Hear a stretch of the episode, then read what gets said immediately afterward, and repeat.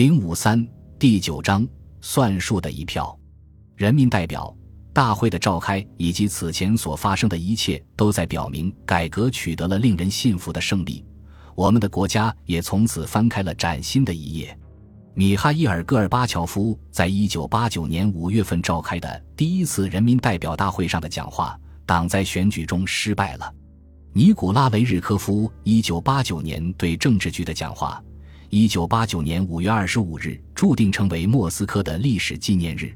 就在这一天，新选举出来的人民代表大会，尽管这种选举还不完全公正，还不是完全通过无记名投票的形式，将在克里姆林宫的大会厅里召开第一次会议。这是俄罗斯自一九一八年以来第一次出现这样的代表议会。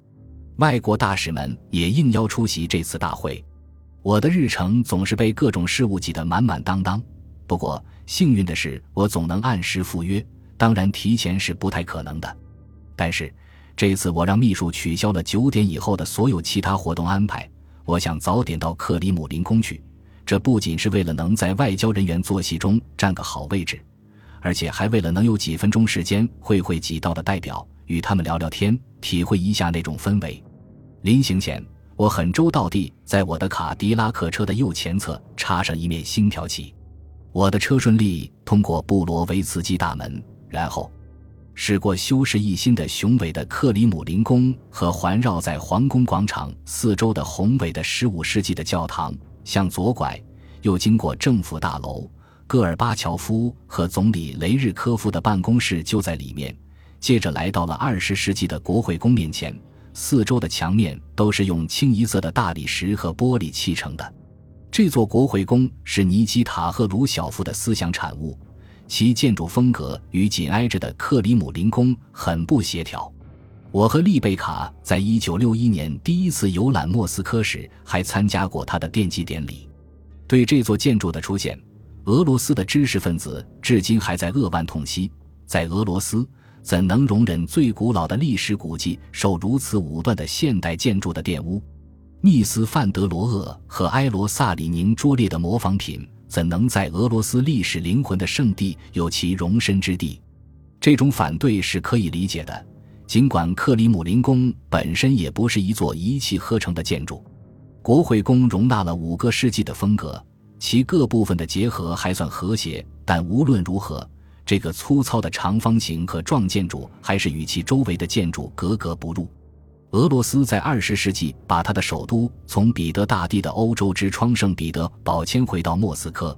批评者说，尽管二十世纪的建筑可在这座历史圣地赢得一席之地，但它也应体现出对过去的足够尊重。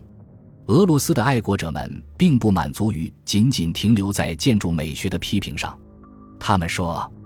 如果二十世纪的建筑非要在莫斯科克里姆林宫旁边拥有一席之地，它也不应是一座为这个国家所发生的悲剧及布尔什维克革命歌功颂德的纪念堂。毕竟，这座国会宫是为召开苏联共产党的代表大会而建造的。然而，今天这里召开的大会却不是共产党的大会，实际是要召开一次制宪大会。是一个负责为苏联创建一套全新体制的新机构。我原以为应邀而来的外交人员将被安排在楼厅上就坐，就像以往邀请外国客人来参加庆典活动一样。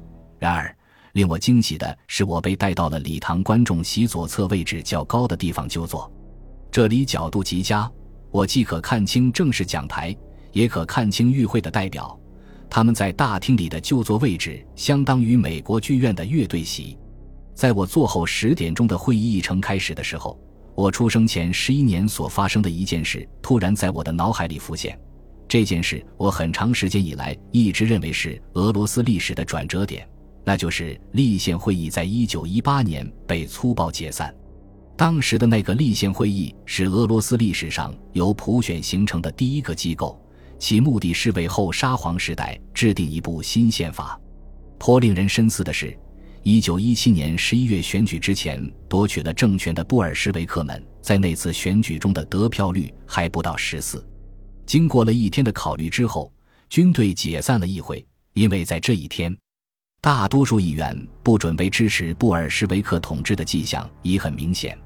解散议会期间，有两名议员被打死。列宁带着对他遭到失利的选举的蔑视，终止了所有民主程序的伪装。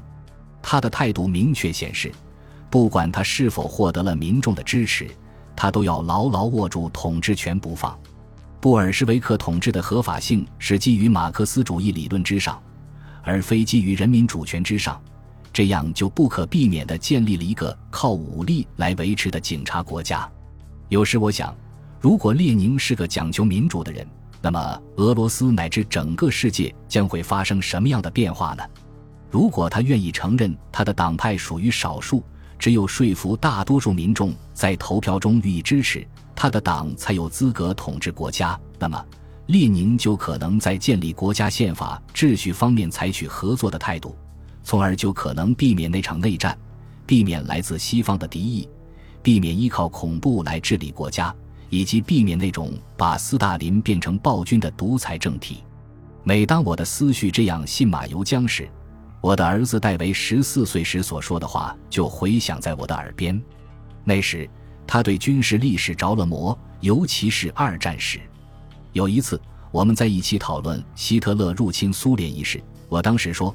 如果纳粹在所解放的苏联地区没有把乌克兰人和俄罗斯人当成劣等民族，如果纳粹没有对犹太人推行种族灭绝政策，那么他们就可能牢牢地占据苏联，并赢得那场战争的胜利。我儿子看着我，很是迷惑不解。他问道：“换句话说，爸爸，如果纳粹不是纳粹的话，那么事情不就不一样了吗？”真是太精辟了。如果纳粹不称为纳粹，如果布尔什维克不称为布尔什维克，二十世纪史无前例的悲剧的发生，其原因也正在于纳粹就是纳粹，布尔什维克也就是布尔什维克，皆本性使然。